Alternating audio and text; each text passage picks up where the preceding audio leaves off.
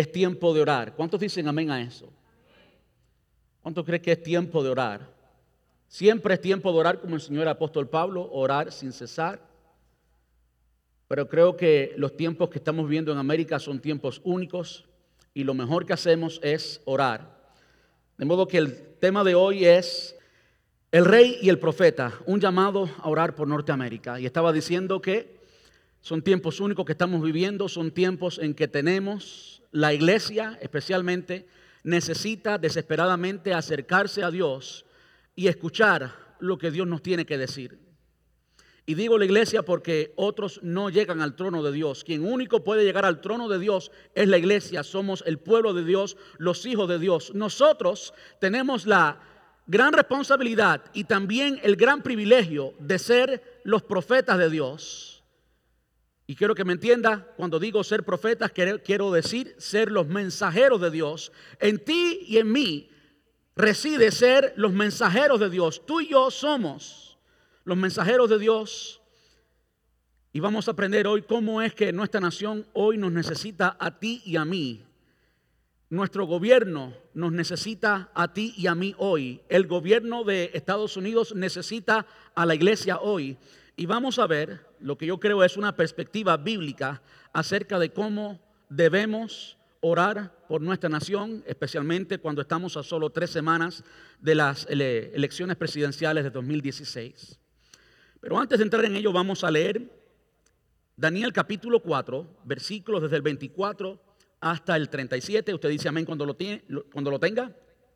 Daniel estaba interpretando un sueño que tuvo Nabucodonosor, rey de Babilonia. Y en el versículo 24 Daniel está hablando con el rey y le dice, esto es lo que significa el sueño, su majestad, y lo que el Altísimo ha declarado que le sucederá así a, a mi señor, el rey. Y note el respeto con el que Daniel se dirige al rey, que como vamos a ver era un rey que no estaba honrando al Señor, lleno de orgullo. No obstante, Daniel se dirige a él con esas palabras, su majestad, eh, mi Señor, el rey, en este caso no está hablando de Señor como Dios, le estaba hablando con Nabucodonosor, le estaba diciendo Señor a Nabucodonosor. Usted será expulsado de la sociedad humana y vivirá en el campo con los animales salvajes. Comerá pasto como el ganado y el rocío del cielo lo mojará. Durante siete periodos de tiempo vivirá en esta manera hasta que reconozca que el, Altísimo gobierna los reinos del mundo y los entrega a cualquiera que él elija. Sin embargo, quedaron en la tierra el tocón y las raíces del árbol. Esto significa que usted recibirá nuevamente el reino cuando haya reconocido que es el cielo el que gobierna. Rey Nabucodonosor, por favor, acepte mi consejo. Deje de pecar y haga lo correcto. Apártese de su, eh, de su perverso pasado y sea pasivo con los pobres. Sea compasivo, perdón, con los pobres. Quizás entonces pueda seguir prosperando. Versículo 28. Sin embargo, todas estas cosas le ocurrieron al rey Nabucodonosor. Doce meses más tarde, el rey caminaba sobre la terraza del palacio real en Babilonia. Y mientras contemplaba la ciudad, dijo, miren esta grandiosa ciudad de Babilonia. Edifiqué esta hermosa ciudad con mi gran poder para que fuera mi residencia real a fin de desplegar mi esplendor majestuoso. Mientras estas palabras aún estaban en su boca, se oyó una voz del cielo que decía, Rey Nabucodonosor, este mensaje es para ti. Ya no eres gobernante de este reino serás expulsado de la sociedad humana, vivirás en el campo con los animales salvajes y comerás pasto como el ganado. Durante siete periodos de tiempo vivirás de esta manera hasta que reconozcas que el Altísimo gobierna los reinos del mundo y los entrega a cualquiera que él elija. En ese mismo momento se cumplió la sentencia y Nabucodonosor fue expulsado de la sociedad humana. Comió pasto como el ganado, y lo mojó el rocío del cielo. Vivió de esa manera hasta que el pelo le creció tan largo como las plumas de las águilas y las uñas como las garras de un, ave. Nabucodonosor, ah, perdón, versículo 34, eh, cuando se cumplió el tiempo, yo, Nabucodonosor, levanté los ojos al cielo, recuperé la razón alabé y adoré al Altísimo y di honra a aquel que vive para siempre. Su dominio es perpetuo y eterno es su reino. Todos los hombres de la tierra no son nada comparados con Él. Él hace lo que quiere entre los ángeles del cielo y entre la gente de la tierra. Nadie puede detenerlo ni decirle, ¿por qué haces estas cosas? Cuando recobré la razón, también recuperé mi honra, mi gloria y mi reino.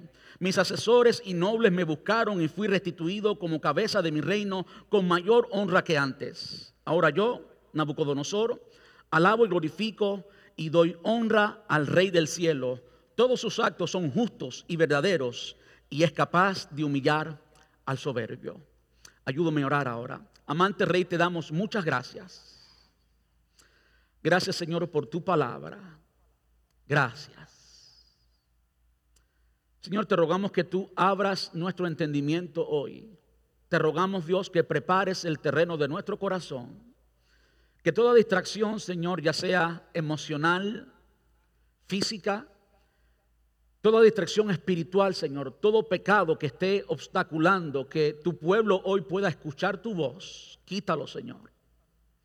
Señor, todo obstáculo en mi persona como mensajero en esta hora, quítalo de mí, que sea tu gracia fluyendo para traer este mensaje tan importante, profético para nuestra nación hoy, Señor. Te ruego que quites todas mis insuficiencias y las reemplaces con tu gloria y con tu poder, de modo que pueda cumplir con tu asignación y traer tu palabra hoy a nuestra iglesia, Dios. Te pedimos todo esto en el dulce nombre de tu Hijo amado Jesús y te damos muchas gracias. Gracias, papá. Amén y amén. Lo que acabamos de leer es, por supuesto, el libro de Daniel. El libro del profeta Daniel y, por supuesto, es un libro muy profético. En el capítulo 2, el mismo rey tuvo un sueño.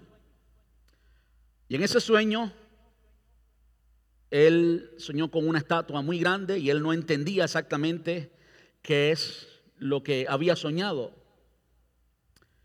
Allí en el pueblo, dentro de los sabios, entre comillas, de Nabucodonosor, del imperio babilónico, en el punto mayor de la gloria de este imperio, habían algunos hombres de Dios, habían algunos profetas de Dios, habían algunos hombres que vivían de acuerdo a la palabra de Dios, que, que estaban interesados en conocer el corazón de Dios, hombres de rectitud, hombres de testimonio, hombres de pasión por el Señor. Y uno de esos hombres era Daniel. 2600 años atrás, el imperio babilónico tomó la ciudad de Jerusalén y llevó cautivo casi toda la ciudad de Jerusalén, de modo que el pueblo estuvo bajo cautiverio babilónico por unos 70 años. Y es en este periodo que se describe lo que está en el capítulo 4 que acabamos de leer y eh, lo que está por supuesto también en el capítulo 2. Nabucodonosor, como muchos reyes, como la mayoría de los reyes, incluso como la mayoría de los presidentes hoy, tenían bajo su responsabilidad algo más grande que ellos.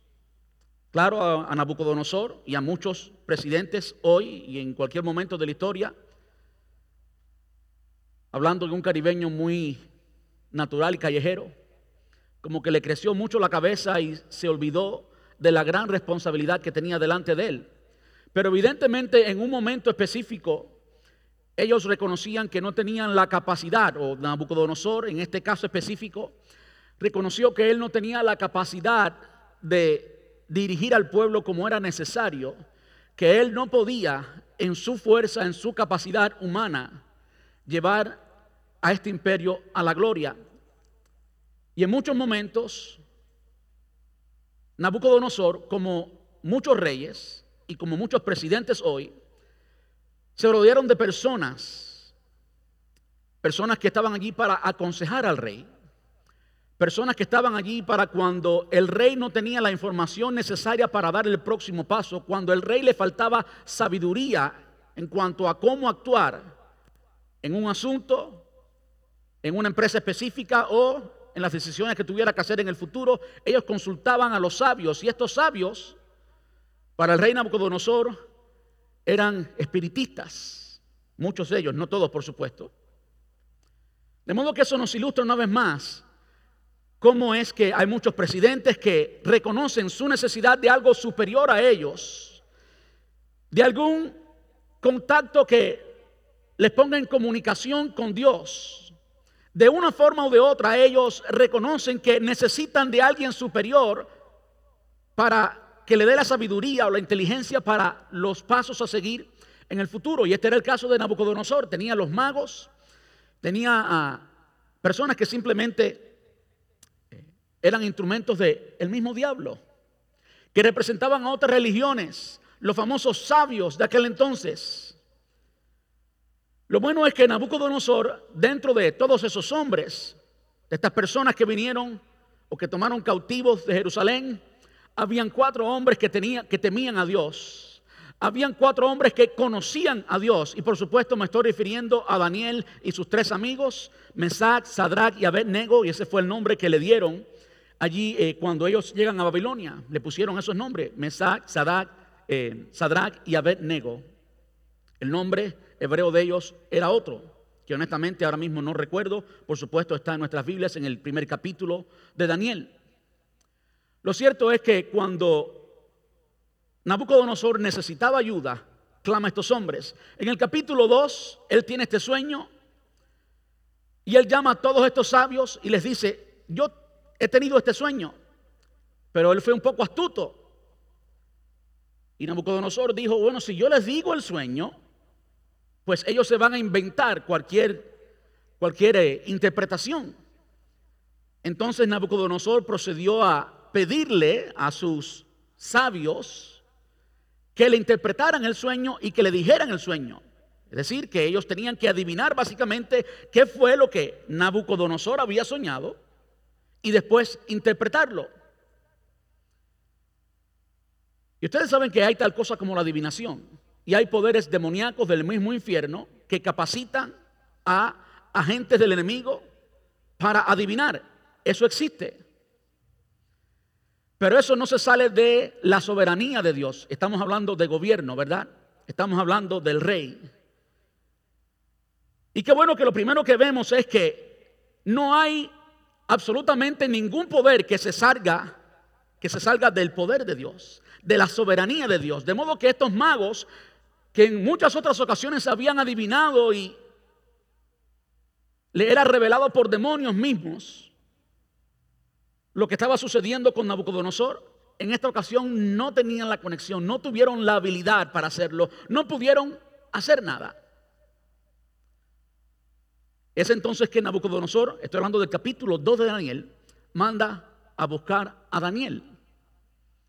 Daniel cuando llega y conoce la petición del rey, que le contara el sueño y que después se lo interpretara, pues Daniel le pide un tiempo para orar y Daniel comienza a orar y Dios le da la interpretación del sueño, incluso el sueño que Nabucodonosor soñó en el capítulo 2 de, Daniel es un sueño profético que gran parte todavía no se ha cumplido y no quiero entrar en ese capítulo porque no es el tema de hoy. Lo cierto es que este rey tenía un profeta. Este rey tenía a alguien que conocía el corazón de Dios. Este rey de alguna forma terminó dependiendo de la dirección de Dios para dar el próximo paso en su vida. De modo que Dios en su soberanía, Él es quien decide hasta dónde llega cada líder, hasta dónde llega cada presidente, hasta dónde llega cada rey. El Señor en su soberanía, Él decide esto. Y en esta ocasión, pues el rey tuvo que depender básicamente de Dios. Este sueño turbó su corazón y tuvo que depender de un profeta. La primera verdad que vamos a aprender en esta tarde lo primero que el Señor nos está diciendo en esta tarde es que todo rey necesita un profeta. Todo rey necesita un hombre de Dios que le diga qué es lo que el Señor dice. Amén. En el capítulo 4 el sueño es diferente. Si usted estudia el capítulo 2, va a notar que Nabucodonosor reconoció al Dios de Israel en el capítulo 2. Por supuesto, pasa algún tiempo y como vemos en el capítulo 4, Nabucodonosor de nuevo se llenó de todo orgullo se llenó de vanagloria, se olvidó del Señor. Hay algo importante que sucede en este capítulo. Vamos a leer en el versículo 8 y 9.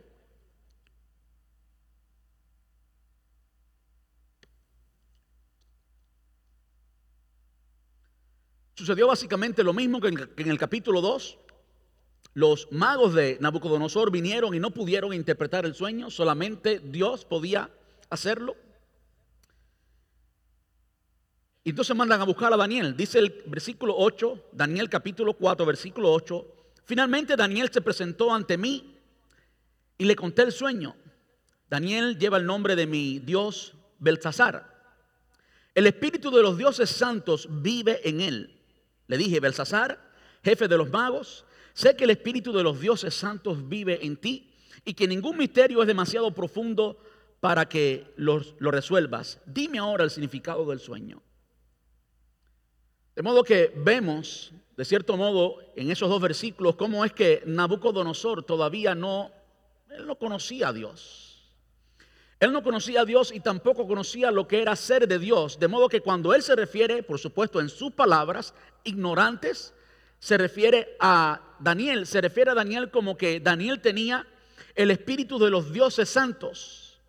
Y eso es típicamente lo que, hace el, lo que hace el mundo y lo que han hecho diferentes presidentes y reyes a través de la historia. Necesitan que algo superior les hable y buscan por cualquier medio que ese algo superior le hable.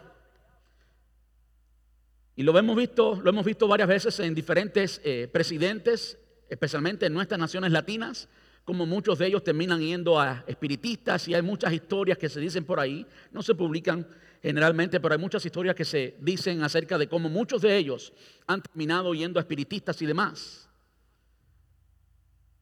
El hecho de que ellos pidan ese consejo, que ellos busquen eso, nos quiere decir que ellos están reconociendo que no son suficientes para gobernar la nación, que ellos necesitan algo superior. Y quizás sin saber lo que ellos necesitan es la dirección de Dios. Cada rey necesita un profeta.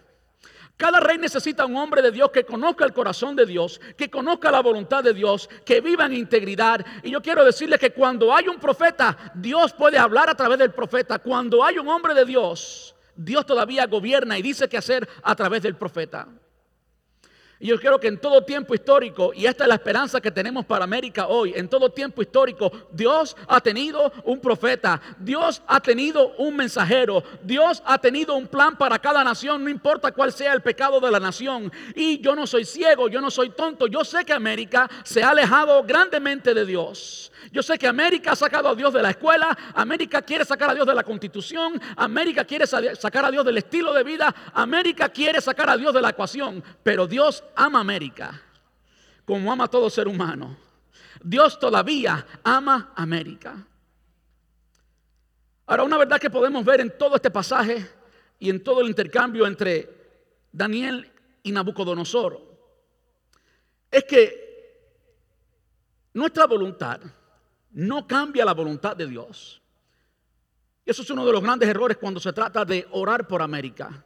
Yo creo que todo cristiano está convencido o debe estar convencido de que necesitamos orar por América. La pregunta es, ¿cómo vamos a orar por América?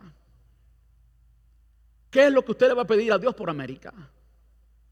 ¿Y en base a qué le va a pedir eso al Señor?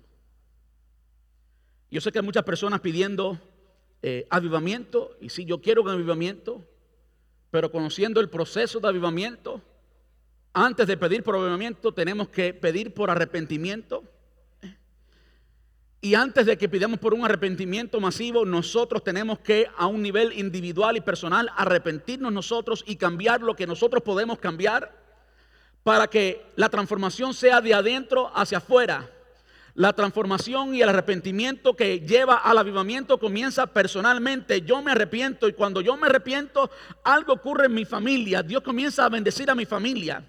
Y cuando una familia y otra familia y otra y otra, una iglesia se arrepiente, Dios comienza a operar en esa iglesia y Dios trae avivamiento a esa iglesia. Pero el avivamiento es el resultado, no es el principio, no es por lo primero que tenemos que comenzar a pedir, tenemos que primero comenzar a arrepentirnos nosotros y pedir arrepentimiento para la iglesia. ¿Saben que arrepentirse es un acto de gracia? Arrepentirse es un acto de gracia. ¿Qué significa eso? Bueno, gracia es favor inmerecido. Gracia es favor inmerecido, algo que usted eh, no puede causarlo. Y usted podrá preguntarse, pastor, ¿qué usted está diciendo? Bueno, muchas veces muchas personas rechazan el tiempo en que Dios está tratando con uno. Pero ese tiempo no es causado por nosotros. Ese tiempo fue decisión de Dios. Ese tiempo en que Dios trata, en que Dios convence de pecado, estamos hablando de nosotros los creyentes. Eso es un tiempo que nos llega por gracia. Usted no puede provocar ese tiempo. Cuando el Espíritu Santo trata contigo y te convence de pecado, ese es el momento para arrepentirte y cambiar. Porque si no lo haces en ese momento, y esto es algo de la experiencia de todos nosotros. Si usted no lo hace en ese momento, quizás en los próximos 15 minutos, en el próximo año, en los próximos 10 años o 20 años, ese momento no llegue. Por lo tanto, usted no tenga la gracia de poder arrepentirse. ¿Por qué? Porque el Espíritu Santo no le ha convencido de pecado. Por lo tanto, cuando Dios habla y cuando Dios trata contigo, estoy hablando de la iglesia, y quiero hacer hincapié en esto porque lo que hemos oído en tantas ocasiones es que queremos cambiar la nación sin que cambie la iglesia, lo cual no es correcto. Jamás podrá suceder eso. No podemos jamás, nunca cambiar la nación si no nos convertimos en los profetas de Dios. Si no nos convertimos en el pueblo que trae el mensaje. Si no nos convertimos en el pueblo a quienes los presidentes vienen. Primero tiene que cambiar el pueblo. Primero tengo que cambiar yo. Y en la medida que yo cambie mi persona y también influencia a mi familia en ese movimiento, en esa cultura de oración, de arrepentimiento, de buscar genuinamente a Dios, entonces la iglesia va a cambiar y va a tener un avivamiento y solo entonces los presidentes y los reyes van a ser como Nabucodonosor y van a venir a pedir consejo al pueblo de Dios.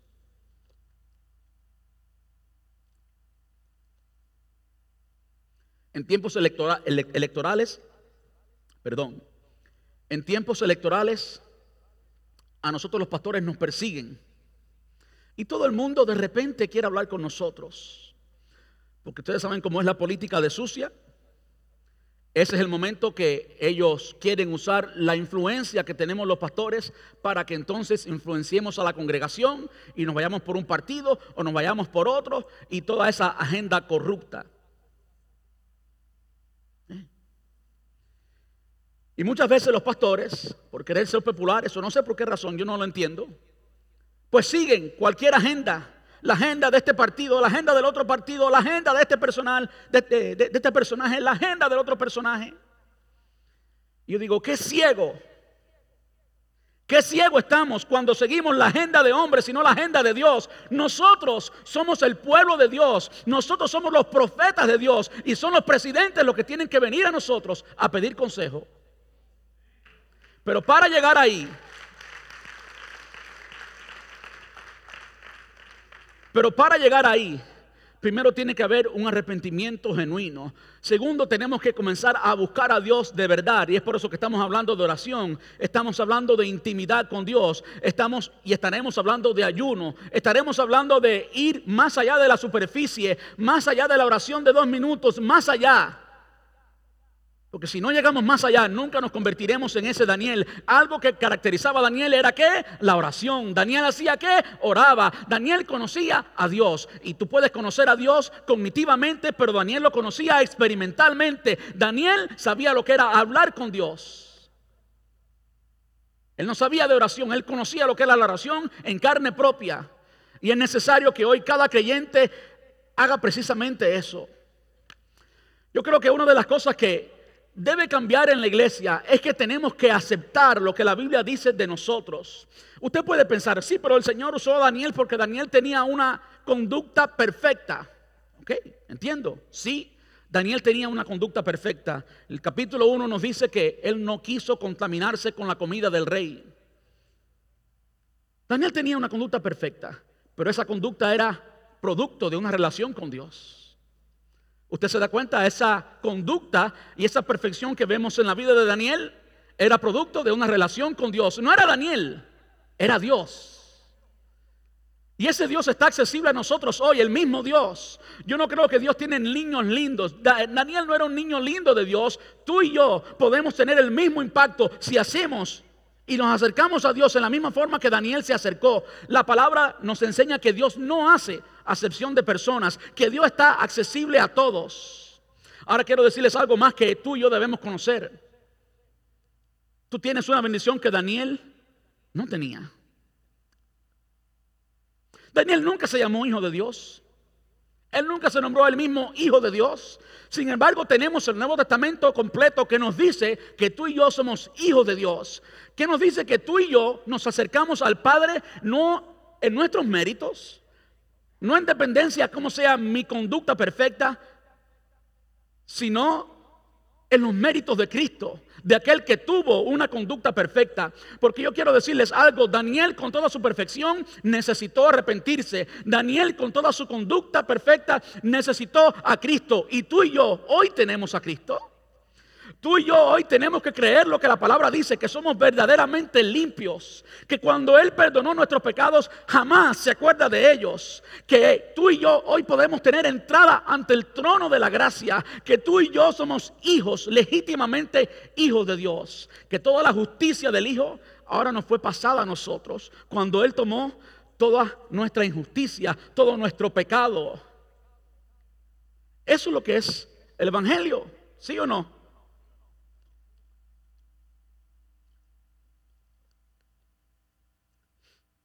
Una de las cosas que tenemos que hacer hoy es vivir el Evangelio. Es perdonarnos verdaderamente, es creer que somos limpios, es cuando sea necesario arrepentirnos, arrepentirnos y comenzar un día nuevo. Ayer compartía con un matrimonio y hablábamos mucho de Pedro. ¿Cuántos creen que Dios usó a Pedro? ¿Cuántos creen que Dios usó a Pablo? ¿Verdad que sí? ¿Usted sabe quién es Pedro? Quién fue Pedro? ¿Y quién fue Pablo? ¿Usted sabe lo que es después de conocer al Señor Jesús? Personalmente, comer juntos, hablar juntos, cenar juntos, dormir juntos, apestar juntos. ¿Usted se imagina lo que es eso? Y que después que haya esa intimidad como amigos, que Pedro llegó a ser de Jesús, amigos tan íntimos como que cuando el Señor conoce a Pedro por primera vez, no por primera vez, cuando el Señor se encuentra personalmente con Pedro, inmediatamente le profetiza. ¿Cree usted que todo lo que hizo Pedro de imperfecto en su vida le era sorpresa a Dios? ¿Cree que el Señor estaba ahí arriba? Oh, mira lo que hizo, me, me negó. No. Cuando el Señor llamó a Pedro, el Señor sabía todos los días de Pedro en el futuro, él sabía cuando Pedro le iba a negar tres veces. Pero los planes de Dios con Pedro no cambiaron. ¿Sí o no? La toda historia se dio. Y Pedro llegó al monte de la transfiguración y vio la gloria de Dios allí. Pero aún así no era perfecto. Pedro anduvo sobre el agua, pero todavía no era perfecto. Y cuando debía estar ahí, cuando el Señor resucitó, ¿dónde estaba Pedrito? Estaba pescando, estaba nadando, estaba haciendo lo que hacía antes. Se había olvidado de algo tan glorioso como es conocer personalmente a Cristo. Tener una revelación directamente del cielo. Tener una agenda profética que el Señor nunca, nunca rompe su plan profético. Él, su plan es perfecto.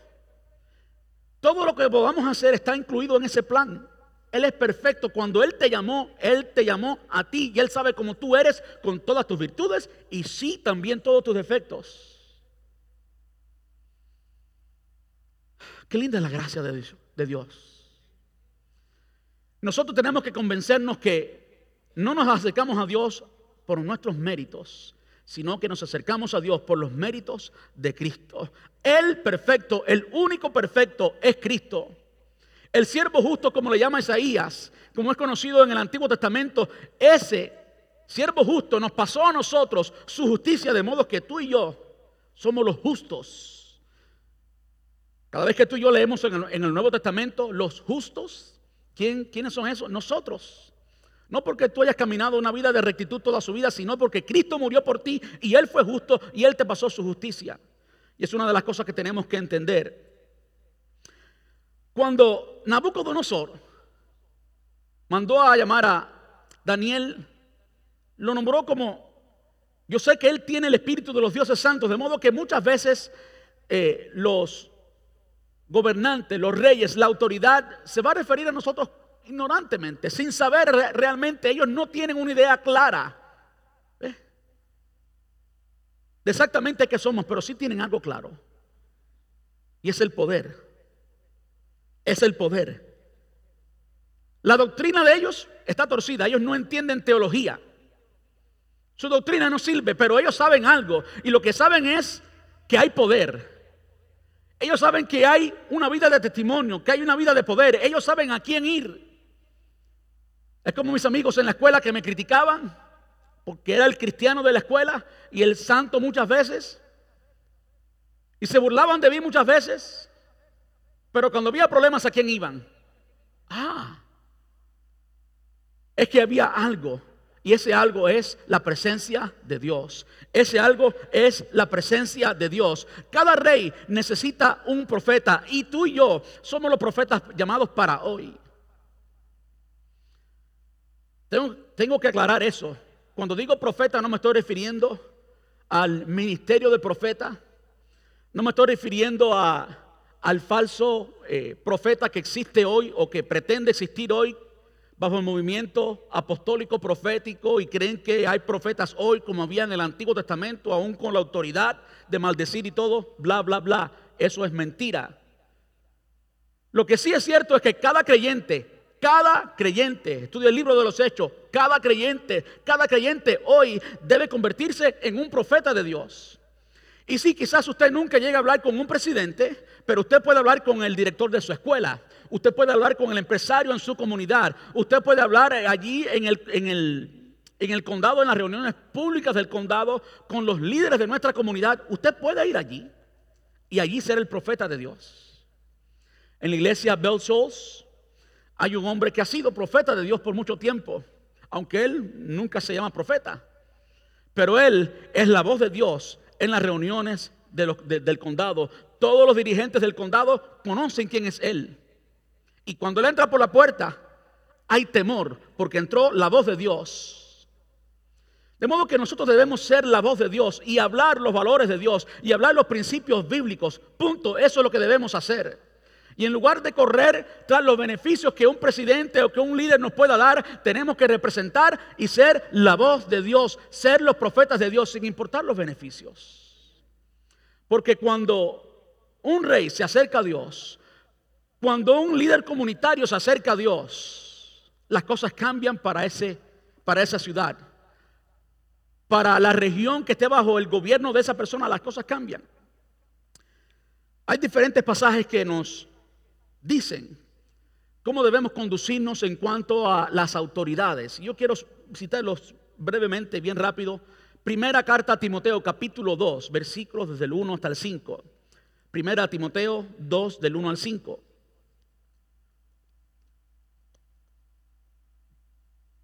Pablo escribe a Timoteo,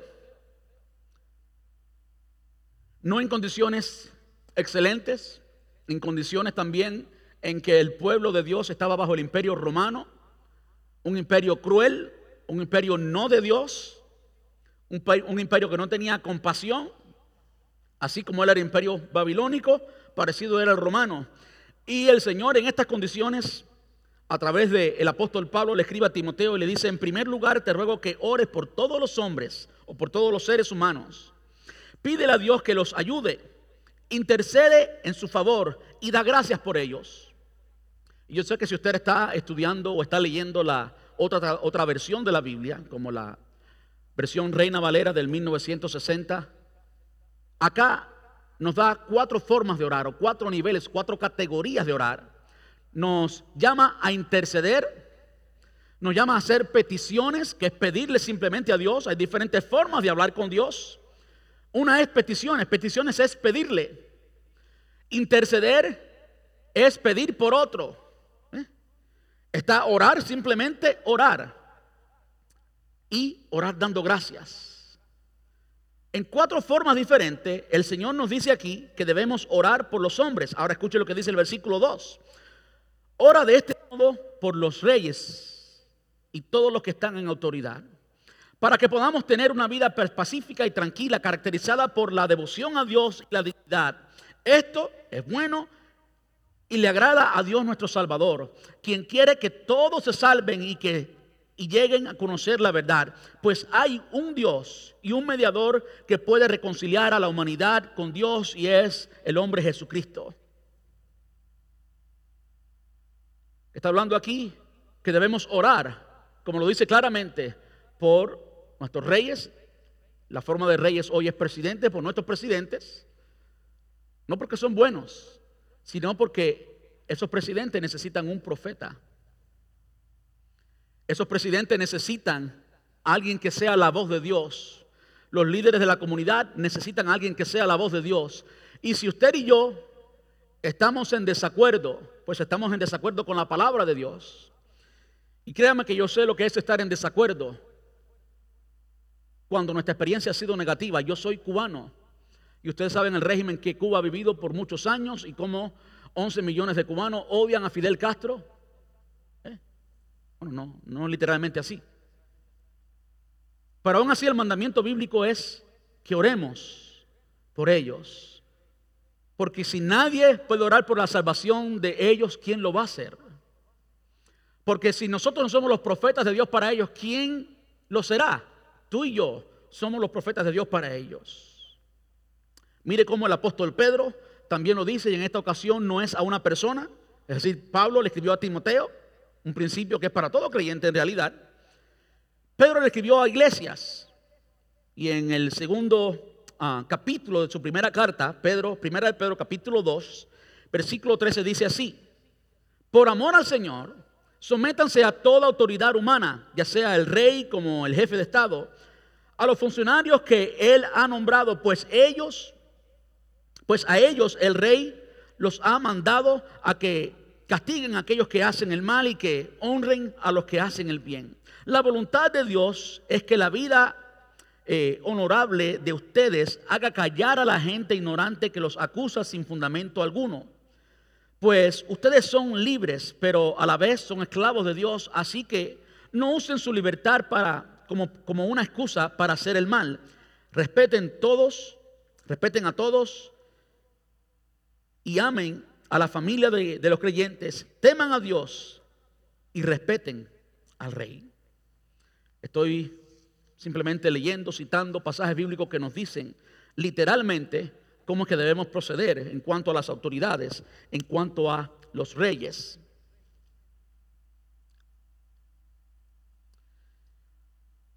En Hechos capítulo 16, y esta es la razón por la cual tú y yo tenemos que orar.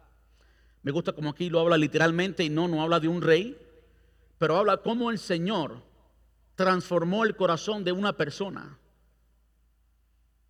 Y eso es lo que necesitamos que el Señor haga.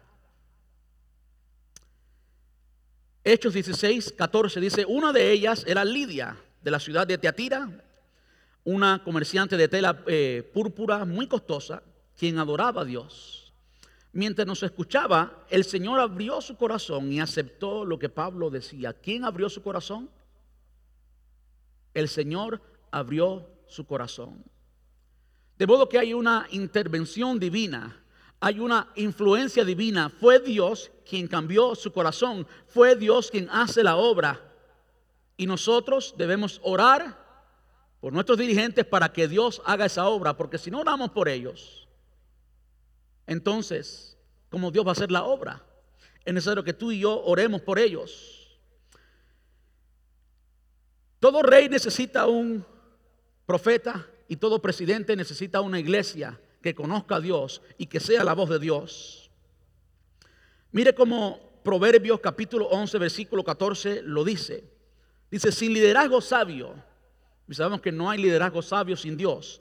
Sin liderazgo sabio la nación se hunde. La seguridad está en tener muchos consejeros. Muchos consejeros que hablan sabiduría, muchos consejeros que conozcan el corazón de Dios. Como bien dice el libro de Proverbios, el principio de la sabiduría es el temor a Jehová. De modo que alguien que no tema a Jehová puede ser inteligente, pero no sabio. El principio de la sabiduría, la clave de la sabiduría está en temer a Dios. De modo que todos estos consejos que necesitan los líderes son consejos de gente como tú y como yo, son los consejos del pueblo de Dios. Proverbios 15, 22. Los planes fracasan por falta de consejo muchos consejos o muchos consejeros traen éxito. Yo diría muchos profetas, muchos hombres que hablen lo que Dios quiere decir, traen éxito. Y nuestros dirigentes necesitan esos consejos. ¿Con qué concluimos? Yo entiendo que América se ha alejado del Señor. Yo entiendo que América ha dicho como dijo el rey Nabucodonosor en el versículo versículo 28 versículo 29 Daniel capítulo 4 dice 12 meses más tarde el rey caminaba sobre la terraza del palacio real en Babilonia y mientras contemplaba la ciudad dijo miren esta grandiosa ciudad de Babilonia Edifiqué esta hermosa ciudad con mi gran poder para que fuera mi residencia real, a fin de que, a fin de desplegar mi esplendor majestuoso. Y usted puede ver con las palabras que usa.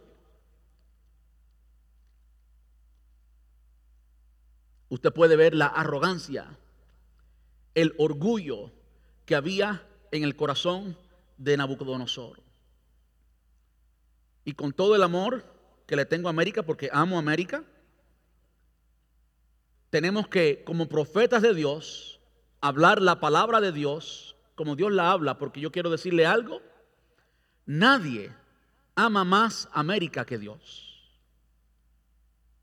Nadie ama más las personas que viven en este país que Dios. Dios es quien más nos ama.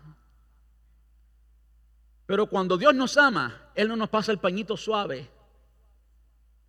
Dios a quien ama corrige.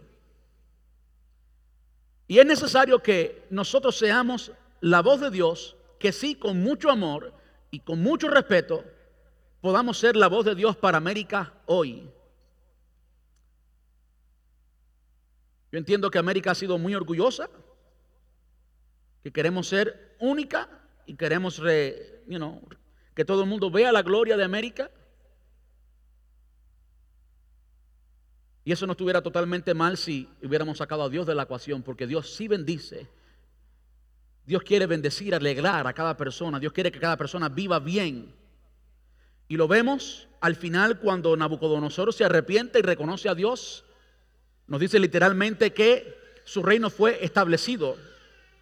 Nos dice literalmente, um, cuando recobré la razón, escuche bien, cuando recobré la razón, también recuperé mi honra, mi gloria y mi reino. Mis asesores y nobles me buscaron y fui restituido como cabeza de mi reino con mayor honra que antes. El fin de Dios no era quitarle la gloria, el fin de Dios era ser Dios también en Babilonia. El fin de Dios era que ellos reconocieran que la autoridad la da Dios, que quien pone y quita presidentes es Dios, como la palabra también dice. Romanos capítulo 13. Dice, toda persona que debe, eh, debe someterse a las autoridades de gobierno, pues toda autoridad proviene de Dios y los que ocupan puestos de autoridad están allí colocados por Dios. Dice Romanos capítulo 13, versículo 1.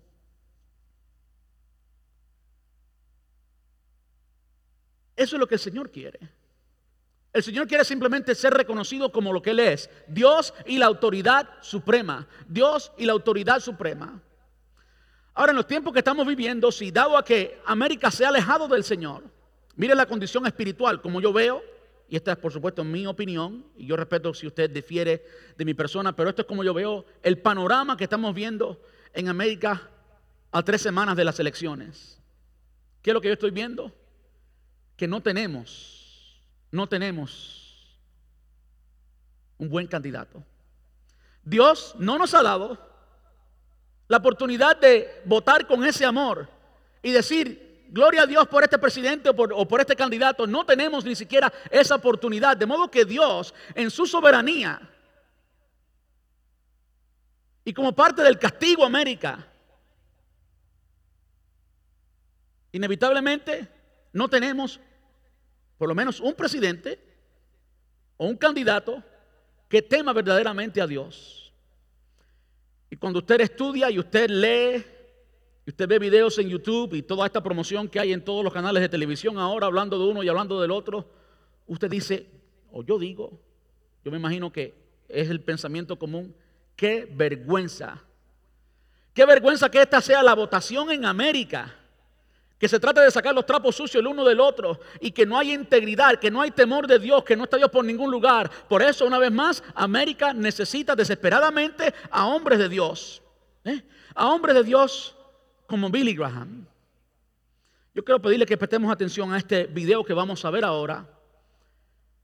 De alguien que ha llegado allí, de alguien que ha sido el profeta de Dios, precisamente a muchos presidentes. Y yo sé que tú y yo quizás nunca lleguemos a la cabina presidencial a hablar con el presidente y el presidente nunca nos pida consejo, pero tú y yo podemos comenzar aquí y ahora en nuestra casa, en nuestro círculo de influencia. Vamos a ver el video.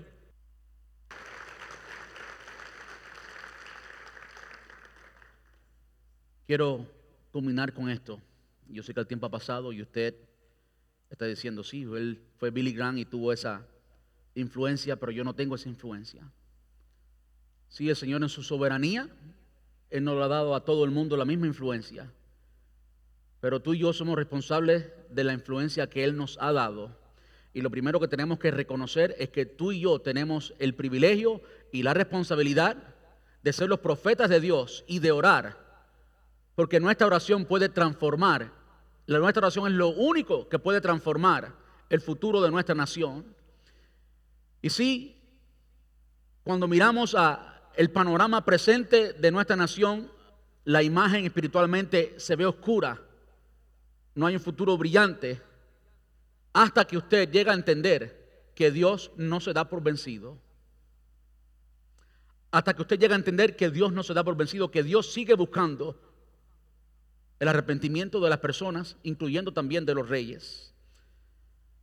Ahora hay ciertas cualidades, quiero hablarles de dos cualidades nada más, dos que debe tener un profeta de Dios, que debe tener tú y que debo tener yo. No importa el ciclo de influencia que tienes, tú donde quiera que estés, eres la sal de la tierra y la luz del mundo. Y la sal da sabor a sal. La sal sala. La sal cambia lo que está en su entorno. La sal es un agente de cambio. Tú y yo tenemos que comenzarnos a ver, a pesar de todos los defectos que están siempre presentes, Tú y yo tenemos que comenzarnos a ver como Dios nos ve. Tú y yo somos la sal de la tierra, somos los profetas de Dios. Ahora, una cualidad muy importante que debe tener cada profeta de Dios, debe tener cada creyente, es que no podemos absolutamente nunca cambiar el mensaje. Nunca podemos cambiar el mensaje aunque la verdad duela, hay que decir la verdad con amor y con respeto, pero hay que decir la verdad. No podemos bajo ningún costo cambiar el mensaje del Evangelio, cambiar el mensaje de que sin arrepentimiento no hay prosperidad, sin arrepentimiento no hay bendición de Dios. Y mire cómo Daniel se lo dice a Nabucodonosor, versículo 27. Rey Nabucodonosor, por favor, acepta mi consejo, deja de pecar y haga, lo, y haga lo correcto, apártese de su perverso pasado y sea compasivo con los pobres. Quizás entonces pueda seguir prosperando. Eso es lo que el mundo necesita, alguien que hable el mensaje de Dios. Y eso es lo que caracteriza un profeta, eso es lo eso es, lo que es un profeta según mi definición. Ahora, la otra característica que tiene un profeta es que Dios lo respalda. Cuando usted habla la verdad de Dios, cuando usted no tiene temor y no eh, cambia el mensaje, no importa qué, mire lo que sucede y cómo Dios respalda. En el versículo 25, y quiero leerlo, vemos como Daniel le dice la interpretación del sueño a Salomón, le dice, usted será expulsado de la sociedad humana, eh, presta atención a las palabras, y el ganado y el rocío del cielo lo mojará durante siete periodos de tiempo, vivirá de esta manera hasta que reconozca que el Altísimo gobierna los reinos del mundo y los entregue a cualquiera que él elija. La esperanza está en el versículo siguiente. Sin embargo, eh, quedaron en el, sueño, quedaron el, tocón y las raíces del árbol. De modo que era un indicativo que iba a volver a prosperar, que iba a volver a nacer, que iba a volver a surgir. Ahora, esas palabras que Daniel le dice al rey Nabucodonosor. Sí, el rey Nabucodonosor confiaba que eran las palabras de Dios, pero salieron de la boca de Daniel, ¿sí o no? Salieron de la boca de Daniel. Muchas veces pueden haber personas con el título de hombre de Dios, de mujer de Dios, de profeta, y cuando habla no es de Dios. Ahora, algo que tiene un hombre de Dios es que Dios respalda. Mire,